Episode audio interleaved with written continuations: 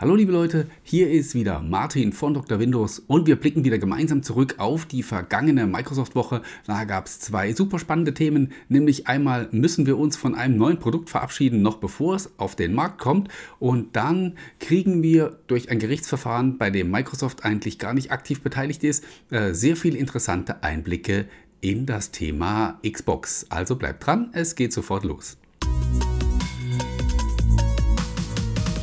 Ja, wir starten mit einem, ja, wie soll man sagen, nicht ganz so schönen Thema, das ich aber trotzdem äh, gut finde, wenn sich die ähm, Gerüchte so bewahrheiten. Ähm, ich rede von Windows 10X. Wenn wir jetzt mal die Zeit so ein bisschen zurückspulen, etwa eineinhalb Jahre, äh, dann befinden wir uns im Oktober 2019 in, in New York, wo Microsoft neben dem Surface Duo das mit Android läuft, bekanntermaßen, auch das Surface Neo vorgestellt hat das bekanntermaßen mit Windows 10 X laufen sollte.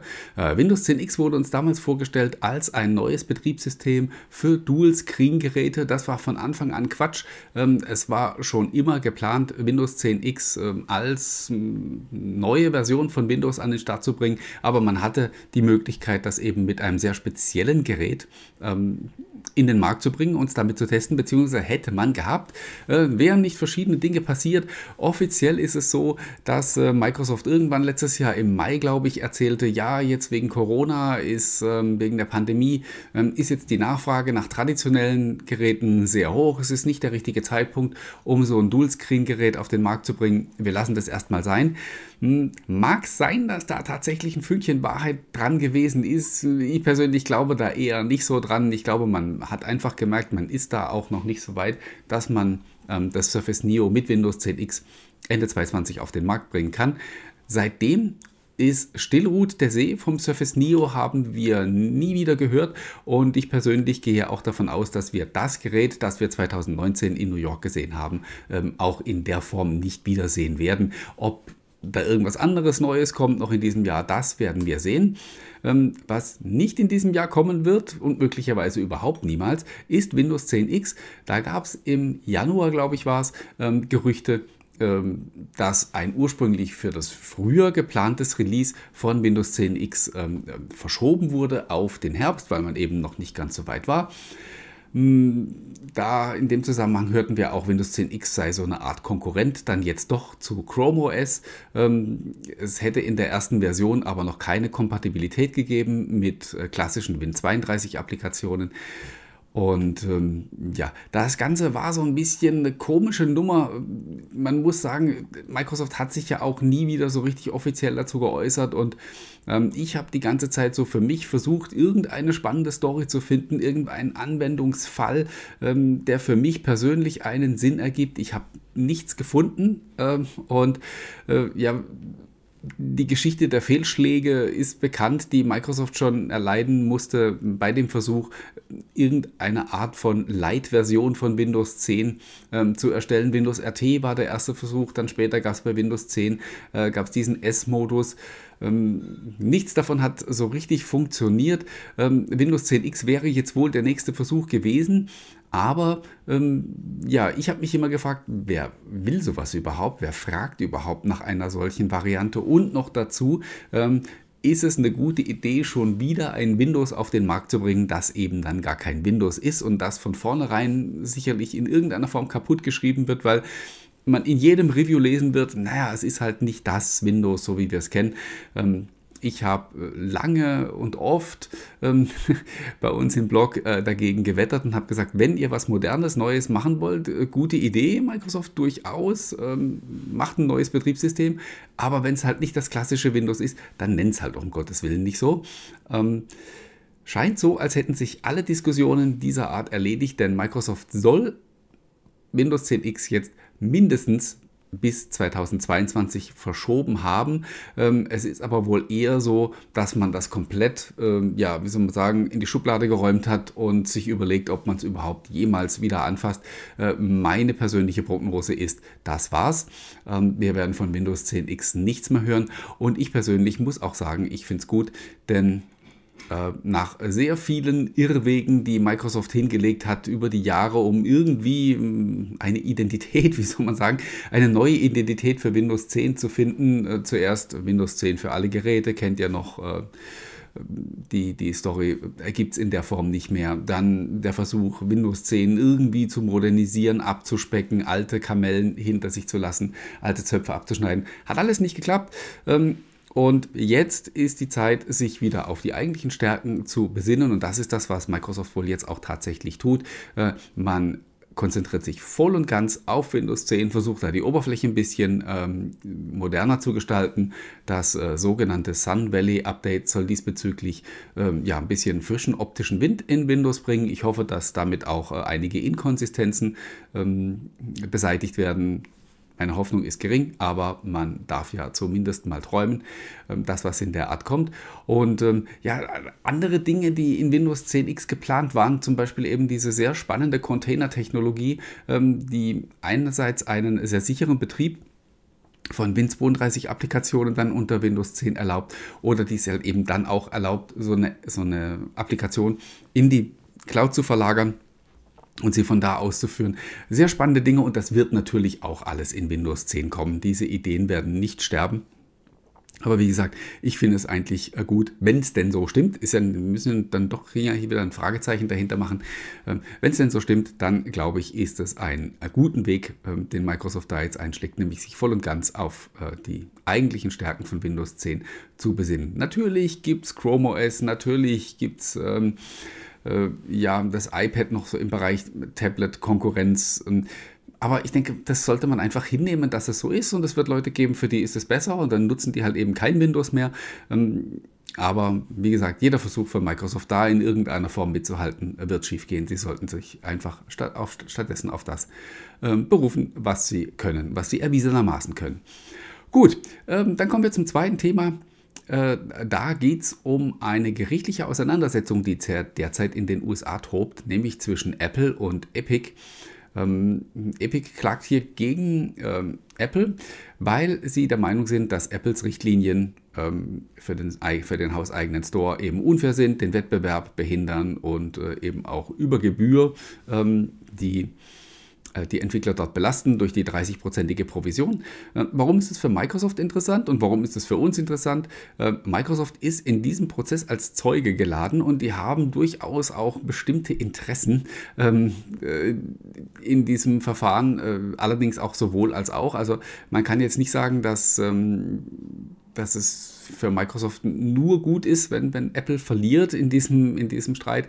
Ähm, nehmen wir das Ganze ein bisschen auseinander, äh, schauen auf die Themen, die ähm, Microsoft betreffen. Da haben wir einmal gehört ähm, durch einen Vortrag von Microsoft, dass sie mit den Xbox-Konsolen kein Geld verdienen. Das ist natürlich überhaupt keine Neuigkeit für uns. Ähm, niemand verdient Geld mit Spielkonsolen, ähm, zumindest nicht äh, in nennenswerter Form. Also auch Sony oder Nintendo mutmaßlich äh, nicht oder nur sehr wenig. Ähm, Geld wird verdient mit den Inhalten, die auf diesen Konsolen verkauft werden, mit den Online-Diensten, die dranhängen. Also bei Microsoft ist es dann eben der Xbox Game Pass oder Xbox Live Gold oder halt eben die 30-prozentige Provision, die sie von den Spieleentwicklern äh, bekommen, wenn die ihr Spiel auf der Xbox verkaufen. Und ähm, da ist es äh, einigermaßen interessant, weil ähm, Epic hier eine, eine, Argumentation bringt, die ich ich persönlich nicht so richtig nachvollziehen kann. Sie sagen nämlich einerseits, ja, die 30% an Microsoft, Microsoft, die sind aus unserer Sicht okay, denn die verdienen ja mit der Hardware kein Geld, die müssen ja anderweitig schauen, wie sie zu ihrem Geld kommen. Ähm, Richtung Apple sagen sie aber, diese 30% sind total ungerecht, weil das iPhone ist ja sowieso schon super profitabel und das verkauft sich mit einem Riesengewinn. Ähm, so nach dem Motto, Apple hat schon genug Geld, die brauchen nicht auch noch die Provision von den Entwicklern. Ähm, kein guter Vergleich, wie ich finde. Das mag, ähm, das mag logisch klingen und mag ähm, so von einem moralischen Standpunkt her äh, vielleicht noch vertretbar sein. Aber ob das jetzt wirklich juristisch ähm, ne, ein Argument ist, das ziehen kann, äh, da habe ich dann doch eher so meine Zweifel. Ähm, was wir auch gehört haben, und das ist äh, auch sehr spannend, nämlich dass äh, Microsoft schon länger, äh, nämlich seit August 2020, äh, schon vorhatte, äh, Free-to-Play-Games ähm, auch ohne Xbox Live Gold Abonnement zugänglich zu machen. Ähm, Ihr äh, wisst noch, im Januar, da gab es diese unsägliche Geschichte, Microsoft hat eine exorbitante Preiserhöhung für Xbox Live Gold angekündigt. Äh, völlig überraschend äh, haben die User protestiert dagegen, haben ähm, einen Sturm gelaufen in den sozialen Netzwerken. Und noch am selben Tag hat Microsoft diese Preiserhöhung wieder zurückgenommen und hat angekündigt, dass eben diese Free-to-Play-Games äh, künftig ohne Xbox Live Gold Abo äh, nutzbar sind. Äh, diese Maßnahme wurde jetzt dann auch inzwischen äh, vollzogen. Ähm, das ist also jetzt Realität. Und da habe ich, dann, also ich habe damals wirklich gedacht, ähm, die haben gemerkt, sie haben irgendwie total Mist gebaut und haben gedacht, wir brauchen jetzt irgendwas. Wir müssen jetzt den Leuten irgendwas Cooles geben, äh, damit die uns wieder lieb haben. Und dann hatte einer die glorreiche Idee zu sagen, hey komm, wir machen Free-to-Play äh, ohne, ohne Gold-Abo zugänglich. Ähm, jetzt wissen wir aus einem äh, persönlichen Schriftverkehr zwischen Tim Sweeney und Phil Spencer, ähm, dass das tatsächlich schon seit August geplant war. Und das macht die Nummer für mich irgendwie noch so ein bisschen kurioser, weil äh, jetzt weiß ich eigentlich erst recht nicht, warum man diese, diese Preiserhöhung angekündigt hat, wenn man sowieso diesen Plan hatte, äh, das Gold-Abo, wie soll man sagen, äh, zu entwerten. Weil, es ist ja tatsächlich so, es gibt jetzt ähm, einen gewichtigen Grund weniger, so ein Gold-Abo abzuschließen. Und ähm, wir wissen ja auch, dass Microsoft eigentlich die Gold-Abos am liebsten abschaffen würde, wenn denn lieber alle direkt zum Xbox Game Pass wechseln. Ähm, von daher, wie gesagt, habe ich es jetzt noch weniger verstanden und ich habe mich dann tatsächlich auch gefragt, war das Ganze vielleicht tatsächlich, also diese Preiserhöhung inklusive ihrer Rücknahme, war das am Ende vielleicht doch irgendwie so eine Art PR-Stunt? Ähm, Wenn es so war, dann war es ziemlich schlecht ausgeführt. Von daher mag ich das irgendwie nicht so richtig glauben. Vielleicht hat hier auch einfach die rechte Hand nicht gewusst, was die linke tut. Keine Ahnung. Ähm, es ist jetzt, wie es ist. Was wir auch äh, aus dem E-Mail-Verkehr zwischen Sweeney und Spencer wissen, dass es zumindest Überlegungen gab, ähm, Multiplayer auf der Xbox ebenfalls äh, vom Goldzwang zu befreien. Ähm, das ist wohl momentan jetzt kein Thema mehr, weiß man nicht so genau. Ähm, muss man abwarten, äh, wie sich hier in Zukunft die Dinge äh, entwickeln. Ja, äh, was sich in dieser Woche auch entwickelt hat, das ist äh, ein sehr unschönes Thema rund äh, um die Xbox, also beziehungsweise ein unschönes Thema für Microsoft. Ähm, wir wissen, dass Microsoft in vielversprechenden Gesprächen sich befand mit äh, Discord, um diesen Online-Dienst, diesen Messenger äh, komplett zu übernehmen. Ähm, dann hat sich Discord zurückgezogen, hat gesagt, nee, wir wollen doch lieber ähm, alleine bleiben, eigenständig bleiben. Und äh, in dieser Woche äh, ist jetzt Sony auf einmal bei äh, Discord eingestiegen. Und äh, das hat natürlich schon ein gewisses ähm, Geschmäckle. Ähm, also die beiden haben eine Partnerschaft angekündigt und äh, wollen allerdings erst ab dem nächsten Jahr, soll das dann auch technisch losgehen, ähm, ja, Discord eben auf der PlayStation 5 äh, oder ins PlayStation Network stärker integrieren. Wie das genau vonstatten gehen soll, das wurde noch nicht näher erläutert. Und ähm, die, der Zeitpunkt der Ankündigung, nämlich eben so knapp nachdem die Gespräche zwischen Microsoft und Discord beendet wurden, äh, riecht für mich jetzt tatsächlich auch nach einer geschickten PR-Nummer. Ähm, man kündigt das jetzt schon an. Technisch ist wahrscheinlich noch überhaupt nichts gemacht. Und äh, Sony hat sich mit einer ähm, mit einer Minderheitsbeteiligung jetzt bei, bei Discord eingekauft. Äh, in welcher Summe, mit welcher Summe wissen wir nicht. Und da kann man jetzt natürlich auch super ähm, spekulieren. Äh, hat sich Microsoft hier vielleicht in irgendeiner Form verzockt? Wollten sie zu viel? Äh, hätten sie doch nicht versuchen sollen, den ganzen Laden zu kaufen? Wobei man ja hört, ähm, dass es umgekehrt gewesen sein soll. Also Discord soll ja angeblich auf Microsoft zugegangen sein und denen ähm, sich sozusagen zum Kauf angeboten haben. Oder ähm, hat Sony vielleicht hier ähm, ja, geschickt interveniert, haben die mitgekriegt, was da läuft und sind zu Discord hingegangen und haben gesagt, hey, wie viel Kohle braucht ihr denn? Ähm, wie wäre es, wenn wir euch x Millionen einfach mal reinschieben und ähm, dann könnt ihr für euch bleiben und äh, wir machen natürlich dann noch zusammen was Nettes auf der Playstation. So könnte es auch gewesen sein. Ähm, mal sehen. Oftmals ist es ja so, dass Monate oder nur sogar Jahre später da noch interessante Details dann von irgendjemandem ausgeplaudert werden. Ähm, für den Moment ist es eben so, ähm, da ist Microsoft an der Ecke jetzt doch ja, so eine kleine, ich weiß nicht, ob man es Ohrfeige nennen kann oder Tiefschlag. Äh, äh, auf jeden Fall nicht gut. Ja. Äh, ich glaube nicht, dass man sehr erfreut war in Redmond über diese Geschichte.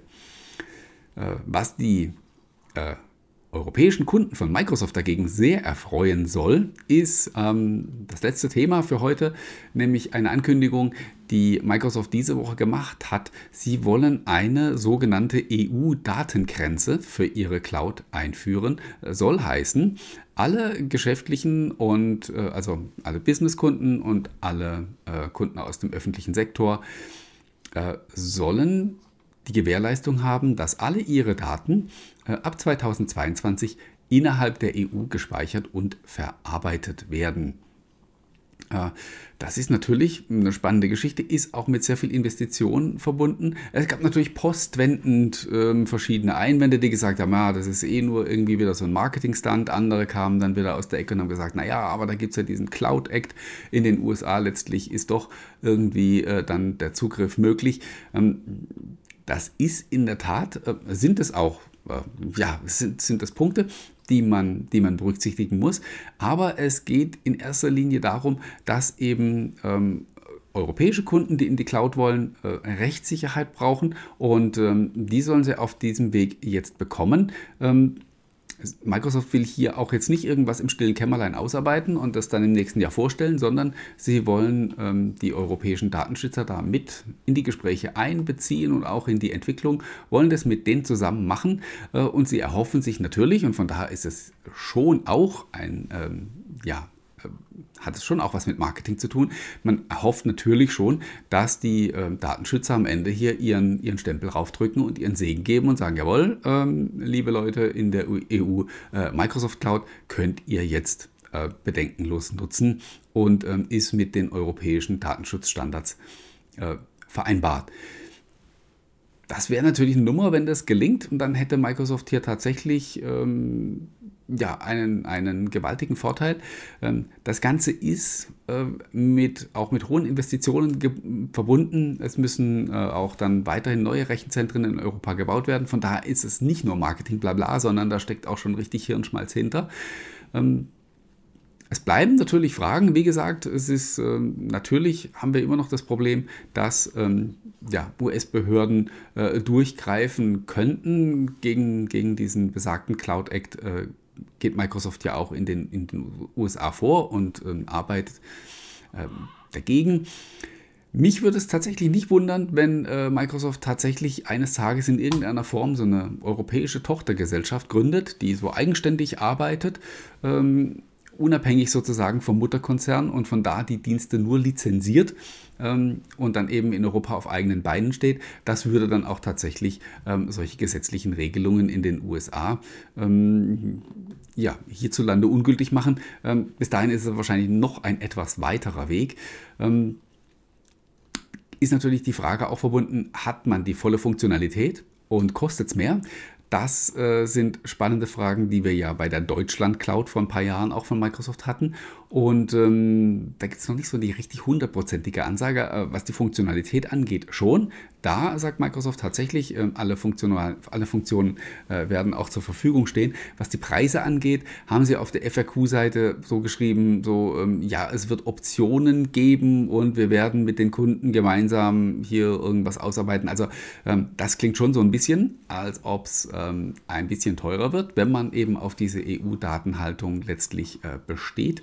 Aber ähm, wie gesagt, soweit sind wir noch nicht. Das Ganze soll 2022 äh, dann zum Tragen kommen. Gut, damit wären wir für heute durch. Ich bedanke mich einmal mehr bei euch fürs Zuhören oder Zuschauen, ganz gleich über welche Plattform ihr uns heute hier verfolgt habt. Ich wünsche euch eine tolle Woche. Ähm, falls ihr es noch am Sonntag seht oder hört, äh, dann genießt noch den restlichen schönen Tag, soll ja leider schon wieder vorbei sein. Ähm, und haltet noch ein bisschen durch. Ich glaube, wir werden in drei, vier Wochen ähm, ja, in einer ganz anderen Welt leben. Ich glaube, es wird äh, bald sehr viel besser werden, alles was die Pandemie betrifft. Bis dahin aber passt auf euch auf und bleibt gesund. Bis dahin und bis zum nächsten Mal.